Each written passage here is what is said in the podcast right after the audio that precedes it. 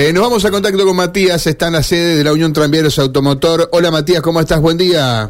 ¿Cómo están chicos? Mario, Karina, saludo grande para todos allí, saludo para los oyentes. Renovamos el contacto y el saludo en esta jornada. Bueno, que en Santa Fe, capital como en distintas provincias del país, tiene este paro de transporte urbano e interurbano. Bueno, aquí en Santa Fe, este paro viene acompañado de una concentración y en minutos manifestación multitudinaria, Mario Karina, es la concentración de los eh, trabajadores de la Unión Tranviaria Automotores aquí en la esquina Rodolfo Gelaber y San Jerónimo. Estamos hablando ampliamente de más de un centenar de manifestantes que están aquí con bombos redoblantes, banderas de distintas agrupaciones, hasta recién explotaban bombas de estruendo en el cielo de este macrocentro santafesino. Bueno, estamos con eh, Marcelo Garibaldi. Marcelo, gracias por tu tiempo. Más temprano vinimos antes eh, de los primeros eh, rayos de sol y hablamos de las repercusiones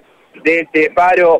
¿Por qué paro sí a la eh, conciliación obligatoria? Bueno, eso ya está saldado. Contanos cuál es la situación de ahora en más después de no haber recibido la notificación, bueno, y ejecutar este paro de 48 horas. Gracias. Sí, ¿qué tal? ¿Cómo estás? Buen día. Bueno, como hablábamos fuera de, aire, decirte que todo el interior del país está eh, hoy con un alto acatamiento, el 100% de acatamiento y todo también el interior del país está movilizando, eh, concentrándose en los gremios, movilizándose también, eh, obviamente para hacer escuchar nuestro reclamo, que no es más ni menos que la pauta salarial para este año. Al ver tantos trabajadores en la calle, Marcelo, habla de las caras bueno, de un descontento y de una manifestación en contra de los subsidios y del sueldo de los trabajadores, de sus colegas en Buenos Aires y en AMBA, que no es el mismo para el interior. Sin duda, de todas maneras nosotros estamos acá, creemos que obviamente que las gestiones con los subsidios lo tienen que hacer en las empresas. Nosotros hoy estamos por el salario de nuestros compañeros, que es lo que realmente nos importa.